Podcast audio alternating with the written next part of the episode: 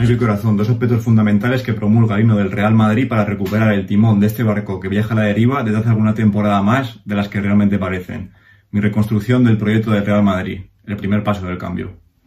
Ey, ey, ey, antes de seguir con el vídeo, hoy vengo a enseñaros la marca de streetwear Alpha. Ah, que todavía no sabes qué representa Alpha, calidad, exclusividad, fuerza y actitud. Con mi código ICC, el pack de camiseta más mascarilla 30 euros. Corre y no te quedes sin él. I am a limited edition. Ready to be como an alfa, cómete el mundo. Y para comprar os dejo el link en la descripción. Como ya dije con el vídeo del Fútbol Club Barcelona y nos vestimos de directores deportivos para reconstruir este proyecto actual del, Real Madrid, ya que para mí es un barco que, que viaja a la deriva desde hace algunas temporadas, concretamente de la temporada 2016-2017, y que, que, bueno, que ahora mismo no encuentra proyecto, no veo una identidad del equipo que, que, se identifique con sus aficionados. Y aquí quiero recalcar que la consecución del título de liga la temporada pasada es un espejismo de una muerte anunciada desde hace ya varias temporadas, ya que, bueno, esta liga eh, se ha conseguido contra un Barcelona que posiblemente sea el peor de los últimos 20 años y que, bueno, se ha jugado de una manera que creo que el Real Madrid no se identifica con ella. Entonces, para ello, eh, voy a dividir este vídeo en varios puntos fundamentales desde eh, el debilitamiento de la plantilla que ha habido desde la temporada 2016 hasta eh, los fichajes que yo haría y el modo de juego para la temporada 2021-2022. En primer lugar, como hemos dicho, vamos a comenzar hablando de un debilitamiento claro desde de la plantilla desde la temporada 2016, ya que han salido pesos pesados mismamente sin ir más lejos como Cristiano Ronaldo, que eran fundamentales en este, en este equipo. Luego, eh, la plantilla ha seguido cumpliendo años y por consiguiente rebajando su nivel en lo que en el terreno de juego, lo que es una cosa normal dentro de este deporte y los fichajes que se han realizado hasta el momento no han cumplido con las expectativas ni han cumplido con el rendimiento que se les exige para llevar esta camiseta. Estamos hablando de, de salida de jugadores no solo fundamentales como Cristiano Ronaldo, sino también de la famosa unidad B. Estamos hablando de jugadores como Bale, como Morata, como James, como Danilo, como Kovacic que han salido y luego los fichajes de la que iba a ser esa nueva unidad B, como son Odriozola, eh, Militao, Vinicius, Rodrigo, Jovic, por de momento no están cumpliendo las expectativas de lo que era esa famosa unidad B. De este modo, la conclusión que yo saco de todo esto es que en el Real Madrid ha habido una mala planificación y gestión deportiva en las últimas temporadas. Estamos hablando de la salida por la puerta de atrás, de que Lornava es el portero de las tres Champions consecutivas del Real Madrid. Estamos hablando de la venta de a por 40 millones de euros para luego fichar, a, aunque fueron antes, pero me refiero a que vendes a Kraft por 40 millones de euros para luego fichar al Danilo o al Odriozola del turno por 30, cosa que veo un sinsentido. Eh, el fichaje de Militao por 50 millones de euros, el cual en el Oporto tampoco había demostrado absolutamente nada y se trae aquí para ser tercer central por 50 millones de euros y a mí es que personalmente no me gusta absolutamente nada, me parece blandito, no, no me gusta. El caso de Dani Ceballos, el cual, pues bueno, en el Arsenal está jugando de lujo, de cine, en el Betis lo hizo muy bien y llega aquí al Real Madrid y al entrenador no le sirve absolutamente de nada, sin dar ninguna explicación y siempre que ha salido Dani Ceballos lo ha hecho bastante bien y luego ya los casos que son para dar de comer aparte son eh, pagar eh, porque salgan jugadores como Bale y en el caso de James que ha llegado a salir gratis, o sea, jugadores por los que realmente has pagado una auténtica millonada. Luego el caso de Jovi, que el entrenador lo pide, compran, pagan por él 60 millones de euros y no ha disputado ni cinco partidos seguidos. El fichaje de Mariano, dos temporadas después de irse, de que Zidane le, dijese que, que se buscase la vida porque aquí no iba a tener los minutos que realmente merecía, y lo vuelves a comprar eh, para que juegue menos que en su, en su anterior etapa. Y luego el fichaje de Den Hazard por 160 millones de euros cuando solo le quedaba un año de contrato y que hasta el momento, en esta primera temporada en el Real Madrid, ha marcado un gol y no solo eso, sino es que no ha jugado absolutamente nada por las lesiones. Ha pagado 160 millones de euros por ese jugador. Me reservo mi opinión sobre el caso de Cristiano Ronaldo para otro vídeo porque creo que se merece un caso a, un vídeo aparte, ya que es un caso especial y que tengo una opinión bastante larga y que no puedo exponer en este vídeo, pero por eso lo mantengo en un caso, en un vídeo aparte. Pero también en este sentido creo que se han hecho bien eh, algunas cosas, como son las ventas de, de, Kovacic, un jugador bastante utilizado en esta unidad B, pero que creo que por 40 millones de euros está bien vendido, al igual que Marcos Llorente, jugador que era canterano, que no lo hizo mal en el Real Madrid, pero que creo que por 40 millones de euros es una muy buena venta y ya la guinda del pastel, que era otro miembro de esta famosa unidad B, como es Álvaro Morata, el cual se vendió por 80 millones de euros, me parece una de las mejores ventas que ha realizado el Real Madrid, por no decir la mejor, de toda su historia. Y aún así, también se ha sacado dinero de canteranos que ni siquiera han llegado a debutar con el primer equipo, pues estamos viendo los casos de Oscar Rodri, de, Dani Gómez, de Jorge de Frutos o de, de Baeza, jugadores que, como hemos dicho, no han debutado ni siquiera con la camiseta del Real Madrid en el primer equipo y que se ha sacado bastante dinero con la venta de estos canteranos. Pero bueno, eh, actualmente somos los que somos, estamos los que estamos, temporada 2020-2021 y así es como jugaría yo en la temporada actual, en donde he planteado tres diferentes sistemas eh, con los que yo jugaría. En primer lugar, eh, un sistema formado por Courtois, Carvajal, Barán, Ramos y Mendy en línea defensiva, Casemiro y Cross en doble pivote, Odegaard haciendo las funciones de interior derecho, extremo derecho, Vinicius de extremo izquierdo, Hazard de segundo delantero eh, o las funciones de media punta y Karim Benzema arriba. Este sistema lo utilizaría para partidos en los que realmente el Real Madrid tenga que salir a golear. Mínimamente el partido que tiene este fin de semana contra el Huesca, en el que bueno el Madrid tiene que salir y partirse la cara y, que sí, eh, en el fútbol de hoy en día es muy difícil meterle 5, 6 goles a un rival, pero el Real Madrid eh, no es por faltarle el respeto al Huesca, pero en esos partidos tiene que salir a golear como hacía en los años de Mourinho, en los primeros años de Zidane, en las temporadas anteriores con Ancelotti, que salía y reventaba. Y eso es lo que tiene que hacer el Real Madrid en estos partidos, volver a coger esa confianza y sobre todo que los equipos le vuelvan a tener respeto, porque ahora mismo, como hemos visto contra el Cádiz o contra el Shakhtar, los equipos ya no le tienen ningún miedo al Real Madrid y esa es una señal de identidad que tiene que recuperar el equipo. En segundo lugar, quería comentar un once alternativo que es formado por la misma defensa, Courtois, Carvajal, Barán, Ramos y Mendy. Casemiro lo pondría como pivote, acompañándole de interior izquierdo Tony Cross, de interior derecho Fede Valverde, de media punta Eden Hazard y arriba Benzema y Jovi. Quiero darle mucho protagonismo a Jovi porque si se fichó por 60 millones de euros y lo pidió Zidane, no entiendo por qué no se le están dando las oportunidades y sobre todo en partidos en los que la cosa va mal o haya, hace falta remontar un partido como pueda ser un partido de Champions, una eliminatoria o de Copa del Rey, no entiendo cómo se puede salir con cuatro centrocampistas, cinco centrocampistas o jugadores que no tienen gol. O sea, no lo entiendo. Este es el 11 que yo promulgo como alternativa y que he defendido sobre todo desde la, llegada de Luka Jovic y que no creo que no es un 11 desconocido para Zidane, ya que es el 11 con el que ganó tres Copas de Europa, sobre todo las, las dos últimas. Y por último, un 11 más parecido a lo que plantea Zinedine actualmente, pero que la defensa sería eh, exactamente la misma. Casemiro y Kroos actuarían en el doble pivote. De interior derecho actuaría Fede Valverde, de interior izquierdo actuaría Luka Modric. Eh, luego descolgado eh, Eden Hazard y arriba Karim Benzema, pero lo digo, esto sería para partidos en los que la situación creo que es extrema para intentar controlar un resultado o que le tengas cierto respeto, cierto miedo a un rival, cosa que el Real Madrid creo que nunca debería tener, pero que bueno, veamos que en esta etapa es llama la atención el respeto que está teniendo el Real Madrid a numerosos equipos a los que no tendría que tener. A partir de aquí empezamos lo que para mí sería la reconstrucción para la temporada 2021-2022, en los que lo he dividido eh, primero en un apartado de ventas y luego en un apartado de fichajes. Las ventas, pues empezamos por la portería, en el que se quedan los dos porteros que hay actualmente, tanto Courtois como Lunin. Creo que Courtois, eh, después de una mala primera temporada, ha incrementado su nivel hasta posiblemente ser top 3 mejores jugadores de la plantilla sin ninguna duda. Y Lunin, que bueno, ha disfrutado de varias sesiones en las que, por ejemplo, en el Valladolid no jugó absolutamente nada, al igual que en el Leganés, y bueno, para estar entrenando en un equipo que no es el tuyo, pues te vienes aquí al Madrid, entrenas aquí y sobre todo le daría partidos como se le dieron a Areola la temporada pasada, partidos de Copa y algún partido suelto de Liga para que vaya cogiendo confianza bajo esa portería del Real Madrid. En defensa, me quedaría con Carvajal, Barán, Ramos y Mendy, los que son los titulares actual mismo, pero que a, mí me generan muchas dudas en este apartado, sobre todo el rendimiento de, Carvajal en estas dos últimas temporadas, que para mí no está siendo el óptimo y sobre todo que se lesiona bastantes veces. Eh, Rafael Barán, el cual eh, creo que al lado de Sergio Ramos está mostrando un nivel bastante decente, pero que lo hemos visto, por ejemplo, contra el partido, en el partido contra el Manchester City la temporada pasada y en el partido contra el Shakhtar de esta temporada, en el que no está Sergio Ramos y que, y que el, nivel del francés cae en picado y se convierte de ser un central bastante expeditivo a ser un central que, es una madre, o sea, no... Y por último, Mendy, que creo que es un jugador que está cumpliendo con creces, pero que eh, no es lo que era Marcelo con ese nivel ofensivo que recordemos que Marcelo era una de las principales armas ofensivas de este Real Madrid, entonces creo que Mendy tiene que mejorar mucho en ese aspecto ofensivo sobre todo para seguir jugando y teniendo minutos en este Real Madrid, pero lo que es en el, apartado defensivo y sobre todo para haber sido su primera temporada la anterior,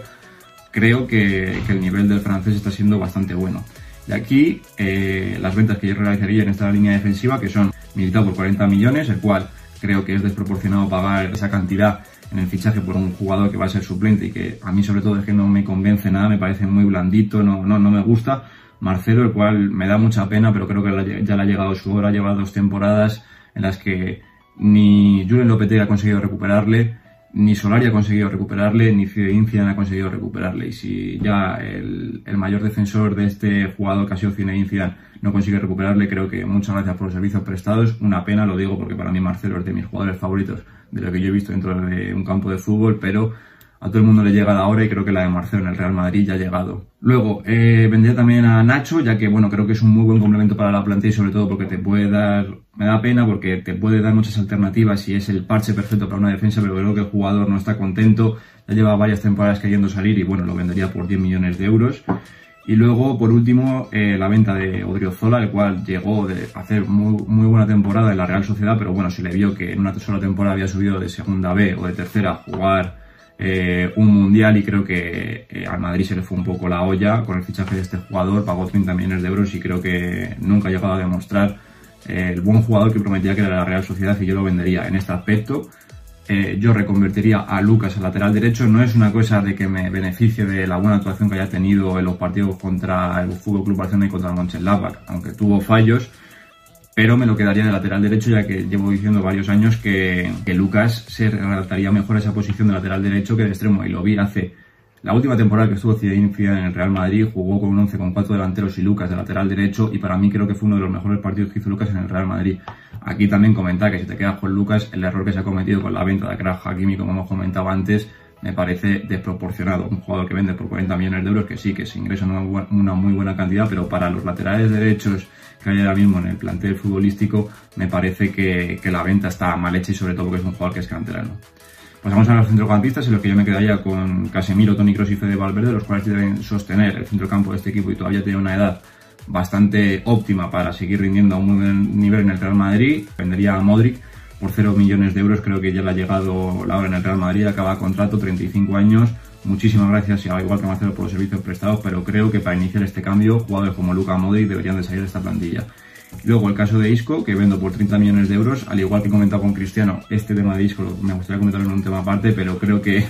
eh, Isco me parece realmente un jugador que nunca ha estado comprometido con la camiseta del Real Madrid, solo ha remado a, favor de obra, por lo cual yo lo sacaría de la plantilla ya hasta el entrenador que más le ha defendido, que ha sido Zinedine Zidane, que lo ha recuperado en infinidad de ocasiones, cargándose por medio a jugadores como James Rodríguez, el cual no había ninguna justificación para cargárselo, pues bueno, y que creo que no ha habido jugador en la historia del Real Madrid que más, veces haya, haya, habido que recuperar. O sea, el mensaje de Saben al soldado Isco lo he visto día sí y día también. Un jugador que me parece que le ha faltado respeto a entrenadores como Solari. Y ya por último, si le falta el respeto a, a Zinedine Zidane, como hemos visto en el, en el día del clásico, eh, en el que comenta que solo le saca 10 minutos así, pues me parece que, que, ya el crédito se le ha acabado y que Isco debería salir del Real Madrid. Y por último pasamos a la línea delanteros, donde me quedaría con Martin Odegaard, con Marco Asensio, el cual tiene que dar un paso al frente. Eden Hazard lo mismo, tiene que demostrar por qué tiene que jugar en el Real Madrid, por qué en el Chelsea era tan bueno y el Real Madrid ha pagado lo que ha, pagado por él. Con Benzema, al cual hay que exprimirle sus últimos años de fútbol, el cual es una auténtica gozada ver jugar a este jugador, y con Luka Jovic, que yo, como he dicho en numerosas ocasiones, me declaro eh, caballero defensor de, de Luka Jovic, que realmente para ir al mercado y gastarte 30-40 millones en otro delantero suplente, pues yo me quedo con Luka Jovic, el cual en el Eintracht lo hizo rematadamente bien, y creo que en el Real Madrid no se han dado las oportunidades que merecía, sobre todo porque su, entrenador, su propio entrenador pidió su fichaje y vendería a Mariano por 12 millones de euros, como hemos comentado. No entendí la vuelta del jugador sobre todo porque lo repescaste por más dinero de lo que realmente lo, vendiste cuando hace una o dos temporadas no te, no te valía para absolutamente nada. Y cedía a Vinicius a Rodrigo, jugadores que vienen de Brasil, son muy jóvenes, al igual que sucedieron con las cesiones, por ejemplo, en el caso de Marco Asensio, que vinieron muy bien para que el jugador viniese maduro, ya que estos jugadores deberían de salir cedidos para jugar fin de semana sí y fin de semana también y cojan confianza que ahora mismo yo creo que en el Real Madrid no la tienen. Y aquí viene una de las bombas, que es que para llevar a cabo la reconstrucción de este proyecto, el entrenador no va a ser Zinedine Zidane, el cual creo que no está preparado para llevar a cabo esta revolución. Si salió hace dos temporadas diciendo o justificando que este, esta plantilla tenía que cambiar y que no era el adecuado para hacerlo, y cuando vuelve siguen jugando los mismos jugadores, a excepción de Courtois por Keylor Navas y Hazard, el cual de momento no hemos disfrutado por Cristiano Ronaldo, pues creo que Zinedine Zidane no está preparado para para realizar esta reconstrucción del Real Madrid. Al igual que con los jugadores, muchísimas gracias por los servicios prestados, pero yo ya lo dije cuando volvió, creo que no era adecuado. Yo quería la vuelta de José Mourinho porque sí que era, o sí que lo veía preparado para llevar a cabo esta reconstrucción del Real Madrid. pero al francés no lo veo. Creo que tú mismo lo sabes, tiene Zidane, que no eres el adecuado para llevar a cabo esta revolución. Y el líder para llevar a cabo este proyecto sería Pochettino, el cual ha hecho muy buen trabajo en el Tottenham, hizo muy buen trabajo en el español y le veo capacitado para llevar a cabo esta revolución, sobre todo por el buen trabajo que ha hecho en el Tottenham, sacando a jugadores jóvenes de la casa y jugadores jóvenes que ha traído desde fuera y que los ha reconvertido y puesto en un nivel bastante estratosférico. Que o sea, el total de dinero que hemos conseguido con estas ventas es de 118 millones de euros, a que hay que sumar los 99 millones de la temporada 19-20 que se ingresaron eh, en este, en este verano por la venta de jugadores eh, y el Real Madrid no hizo ninguna inversión, por lo cual han quedado limpios y tenemos 216,5 millones de euros disponibles para la temporada 2021-2022, a los que hay que sumarle operaciones como puedan ser cesiones en las que se, se recibe dinero, como pueden ser los casos de Cubo, Reinier, los propios Vinicius y Rodrigo, y Bale, que todavía está aquí aparcado y no sabemos lo que va a pasar con él. En el apartado fichajes, eh, pues bueno, aquí vienen los que yo realizaría. La portería subiría del filial al Tuve. Creo que ya se merece tener un contrato con el primer equipo, aunque estén entrando en dinámica. Pues bueno, creo que sería un buen guiño para el jugador hacerle un contrato. En defensa ficharía a David Álava por 0 millones de euros, ya que acaba contrato en 2021 y me parece una de las auténticas gangas que va a haber en el próximo mercado de fichajes. Recuperaba a Sergio Reguilón por 10 millones de euros, ya que la recompra es de 40, pero como ingresaste 30 por su por su venta, pues lo recuperas por 10 millones de euros. Y aquí fichaba a Tapsova del Bayern Leverkusen por 22 millones de euros. Jugador eh, que a mí me parece idóneo para jugar en el Real Madrid, ya que mm, puede jugar en esa línea defensiva muy adelantada porque tiene capacidad de recuperar metros a la espalda. En este sentido lo asimilo mucho a, Pepe y que, bueno, para mí creo que por 22 millones de euros, jugador joven y sobre todo para refrescar esta línea defensiva y actual como cuarto central me parece un muy buen fichaje que en el Bayern Leverkusen lo está haciendo bastante bien. En el centro del campo, en primer lugar, propongo tres alternativas en la que, en primer lugar, ficharía a Camavinga por 50 millones de euros. Creo que es un jugador que el Real Madrid lo quiere y que me parece que puede ser una de las estrellas del futuro en el centro del campo. En segundo lugar, si no se consuma lo de Camavinga, recuperaría a Dani Ceballos del Arsenal. Si fichamos a Camavinga, vendería a Dani Ceballos, por lo cual ingresaríamos otros 32 millones de euros. Y en tercer lugar, si ninguna de estas dos alternativas me convence, vendería también a Dani Ceballos, lógicamente, y traería a Paul Popa, que acaba contrato en 2021, pero cuidado porque tiene una pequeña cláusula en la que podría quedarse en el Manchester United de manera unilateral si el, si el club inglés así lo quiere. Y luego, aparte de, estos, de estas tres alternativas, eh, pediría la cesión al Manchester United de Donny Van de Beek, el cual eh, creo que no está contento en el Manchester United, no es lo que él se esperaba. Creo que aprovecharse esta situación sería muy beneficioso, beneficioso para el Real Madrid y pediría la cesión por opción de compra del jugador holandés. Y en la delantera, la joya de la corona, como también comenté en un vídeo que hace, hice hace un par de semanas, que lo dejo por aquí arriba, es el fichaje de, de Kylian Mbappé, el cual me parece la, estrella y la guinda de este proyecto y el que daría este salto de calidad a este proyecto. Eh, no voy a comentar mucho más, sino que me parece que el problema del Real Madrid no es el gol, sino la generación de juego y Kylian Mbappé es el adecuado para esto. Como digo, lo dejo por aquí arriba. Eh, el vídeo en el que lo comparo con, con Haaland, eh, con respeto para su fichaje con el Real Madrid, y recuperaría a Brahim Díaz de sucesión en el Milan, que estos son los aspectos que, llevo haciendo de, por ejemplo, el caso de, de, Vinicius y de Rodrigo, que cedería, pues Brahim creo que lo está haciendo bastante bien en el Milan, va a volver muy maduro y yo me lo quedaría para el primer equipo. En total sería un gasto de 262 millones de euros en el cual, en la primera opción de, las que hemos planteado en el centro del campo, si vendemos a, si traemos a Camavinga, venderíamos a Ceballos, por lo cual ingresaríamos 32 millones de euros y nos quedarían disponibles 230 millones. La segunda alternativa, si no traemos a Camavinga y sin embargo recuperamos a Ceballos, tendríamos que restarle 50 millones de euros, por lo cual nos quedarían 212 millones de euros. Y por el contrario, si no traemos ni a Camavinga y vendemos a Ceballos, quedarían en 180 millones de euros si trajésemos gratis a Paul Pogba. De este modo, eh, ¿cómo jugaría yo en el Real Madrid en este primer paso del cambio y de reconstrucción que tiene que ser progresiva en, el tiempo? Pondría a Courtois de portero, Carvajal lateral derecho, Varane y Ramos de centrales y Mendy de lateral izquierdo, Casemiro de pivote eh, junto a Tony Cross, de media punta Eden Hazard, interior derecho Martin Odegaard, extremo izquierdo Kylian Mbappé y arriba Karim Benzema. Y luego quería comentar una alternativa que sería jugar con Courtois de portero, Varane y Ramos de centrales, Álava de libre, carrilero izquierdo Sergio Reguilón, carrilero derecho Lucas Vázquez, interior derecho Fede Valverde, interior izquierdo Tony Cross, media punta Eden Hazard. Y arriba Karim Benzema y Kylian Mbappé. Con estos fichajes creo que eh, lo que se ve en los 11 que podría plasmar el Real Madrid, tanto en el primero como en el segundo, creo que son eh, bastante importantes y sobre todo que incrementan mucho el nivel con respecto a las temporadas anteriores, ya que la línea defensiva hemos adquirido a un jugador como David Álava, el cual mm, puede rotar muchísimo con Barán y con Sergio Ramos y tiene una salida de balón espectacular, como hemos comentado antes. El fichaje de Sergio Reguilón, que ahora mismo supera ampliamente el nivel de Marcelo. Lucas creo que lo puede llegar a hacer mejor que, que Odriozola. El fichaje de Camavinga, que es ese suplente Casemiro que tanto lleva demandando el Real Madrid durante muchísimos años y un jugador como Donny Van de Beek que te puede dar ese ida y vuelta en la posición de media punta en, el terreno de juego sustituyendo a Eden Hazard y sobre todo las alternativas que te pueden dar estos 11 en posición en el campo, ya que, como hemos dicho en el primer 11, Odegaard está en la banda derecha, pero puede ocupar posiciones del centro del campo, Mbappé irse a banda derecha, Hazard a banda izquierda, Benzema delantero, jugar con Odegaard y Hazard en las bandas y arriba Benzema y Mbappé, creo que te dan numerosas alternativas y sobre todo en el segundo 11 la alternativa que hemos puesto de jugar con Alaba de libero creo que es otra alternativa más que te ofrece este sistema de juego y sobre todo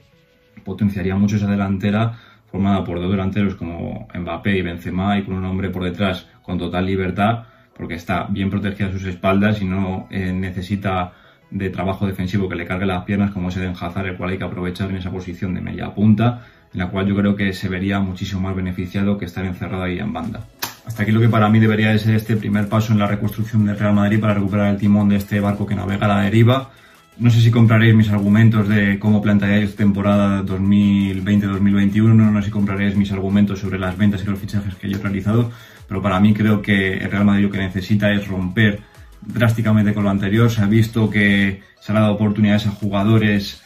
por esa melancolía y esa, eso, y todo lo que le han ofrecido al club, tanto a nivel individual como a nivel colectivo, en títulos, pero creo que es imprescindible romper con lo anterior para que el Real Madrid pueda rejuvenecerse, que vengan ideas nuevas y sobre todo empezar a sentar las bases de lo que debe ser el nuevo proyecto de la temporada 2021-2022. Igual, este verano me parece clave para volver a reinar tanto en España como en Europa, y no a reinar solo a nivel de ganar títulos sino, y de resultadismo barato, sino a reinar con consistencia y con buen fútbol, que es lo que le hace falta al Real Madrid, lo que no se tiene desde hace numerosas temporadas. Lo dejo aquí. Un saludo.